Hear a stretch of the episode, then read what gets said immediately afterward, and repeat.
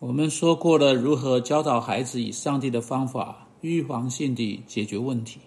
就是说在问题出现之前，我们说过这是很重要的事情，你要去做，只要花我们这部分的努力，我们的时间，用心去思考，等到问题出现啊，才去解决问题是比较容易的。但在问题出现之前去解决问题，当然要困难多了。我们说到在教会、在家中要设立课程啊，以及我们如何啊可以正非正式的好好去教导孩子。我们也说到父母或啊教师，不管是谁，都必须要跟孩子有个啊这个所谓教学的条款啊。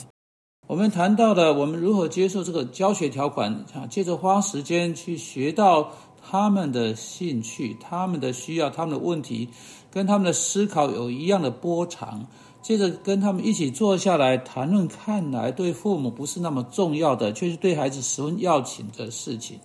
接着尊重孩子是按着上帝形象造的，对待他们不是像在房子周围的动物，而是像个人。必须跟上帝有关系，必须受到上帝支撑，跟人有爱的关系。当我们将救主成名给他，他可以经由耶稣基督被带到那个爱的关系中。还有，如果那个孩子和父母没有真诚的沟通，如果一个人不止向上帝承认呃自己的失败和罪，还要向孩子承认这件事情，并寻求孩子饶恕的话，那个沟通啊可以被呃被恢复过来。然后开始在一个新的关系上面再努力。现在我们在进到具体的领域之前，我在我希望在未来几次广播谈到问题解决的领域可以被教导之前，我还有一件事要先提出来。现在我们在谈到呃教会哈，或在家中或在任何可能的地方，父母教导孩子的两种方式，或老师教导孩子两种方式，因为你能教导孩子或任何人的方式只有两种。你能沟通的方式只有两种，你可以示范或讲解。啊，这两个小小的用词或表达法被幼稚园老师所采用了，但我认为这是很好的一种表达法，示范和讲解。圣经谈到这两种的教导方式，啊，在圣经中，啊，有啊，我们有跟我啊，在我们的学术圈子有着不一样的教育观念。我们所谓的学术界这个词是来自希呃希腊的啊学院 academy 的的的教育观念哈，在那个学院里面呢，那里的这个呃这个哲学家啦啊那里的这个所谓现代西方思潮的前辈们，他们走来走去，对他们的学生讲论，把他们的思想阐释阐释出来。但圣经对沟通或对教导观念是相当不一样的。是一种家庭式沟通的观念，是从父亲与儿子之间的关系中啊出来的。我们在圣经中读到的教学中的啊门学徒关系或门徒关系，是一种父子关系，因为儿子从父亲生出来，学习父亲呃的那门手艺，因此他就成了父亲的学生或父亲的门徒。当父亲教导他的儿子的时候，他会在家中教导他儿子要做什么。不仅是用他所说的来教导他的儿子，他也会借着他所做的来教导他的儿子。父亲会向儿子示范，因此是一种示范和讲解的方法，不只是一种讲解的教导方式。这是孩子在他们从上帝话语中需要学会的事上必须去学习的方法。呃，甚至于啊，透过这种啊基础性的圣经门徒训练的形式。就是示范和讲解啊，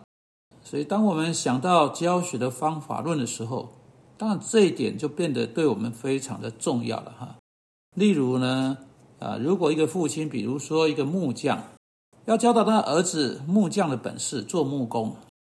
儿子不知道如何钉钉呃钉板子啊。父亲会解释如何把钉子钉进板子里面，如何把板子固定下来，如何贴上去，然后等等。但是他不会在讲解如何去做之后就停下来，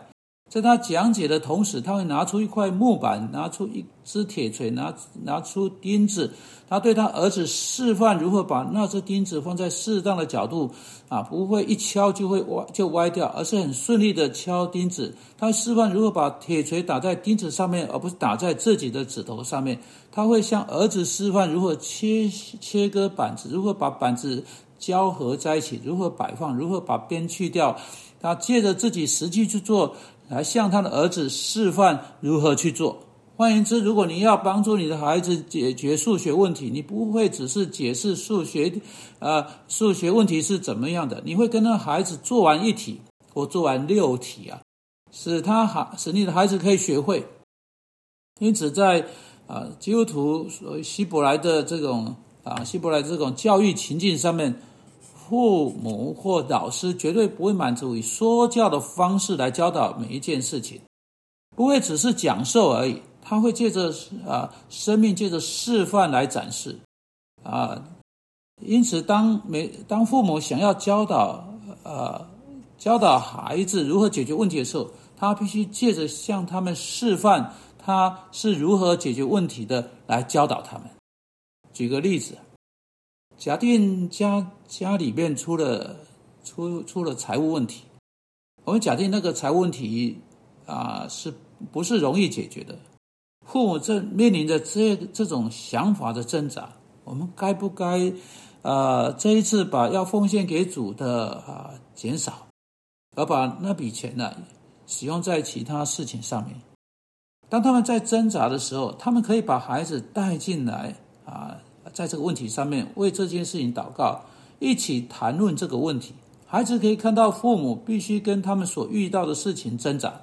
他们可以看到父母对这个问题的答案。当父母说不行，尽管我们的财务需要，我们还是要把主和主的工作放在第一。我们要缩减我们的需要，我们会在这里缩减，我们会在那里缩减，但我们不能缩减对主的奉献。我们要为着他已经赐给我们的感恩。孩子经由这件事情，会比他们只是被教导要做实际奉献学到的更多。他应当被教导圣经所说有关奉献的事情，但他但他当然要看到奉献的重点什么啊！特别是当父母在这件事情上有有有牵连的时候。因此，我是在建议哈，我们应该要示范，并且要讲解。我要把强调点呢放在示范给孩子看，因为。啊，当我们想到教育的时候，我们常时常想想到的是讲解这部分。你要知道啊，在家中或在教会中，啊，那我们两者都可以做，并且我们需要两者都做。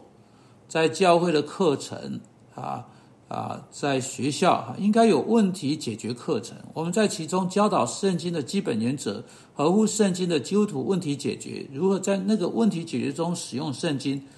但也应该有足够的机会，让那个孩子看到父母亲或老师或辅导如何去做这件事情。这个示范和讲解的方法，在《生命记》第六章很有意思的阐明出来。我们在那里被教导，你也要殷勤教训的儿女，就是教训他们上界诫命。无论你坐在家里、行在路上、躺下起来，都要谈论。换言之，在生活的每一个活动，在每一天生活的挑战、问题、情况，让你信心如此闪亮地照耀、照亮出、照亮出去，作为一种教学手段。你在那些时点上啊，就在实际的啊教导诫命了。换言之，当你跟问题在挣扎的时候，当你处理某个棘手的问题的时候，你不要单独一个人坐在角落去处理。你要邀请你的孩子来参与，至少他们要看见和听见你的挣扎，以及你挣扎的结果，还有你怎么样使用上帝的话，在你为此祷告，以及最后来到你认为是你相信啊，是对这个问题的一个基督答案啊。当你谈论这些事情，那个孩子坐在家中看到你啊，让他看到上帝的诫命在整个过程中做工啊。但你应当要向你的孩子讲解并示范基督徒信仰在每一天的生活啊生活中的意义是什么？这就是方法，示范以及讲解。主啊，求你帮助我们在我们生命中真正的向我们的孩子展现我们的信心。我们奉基督名祷告，阿门。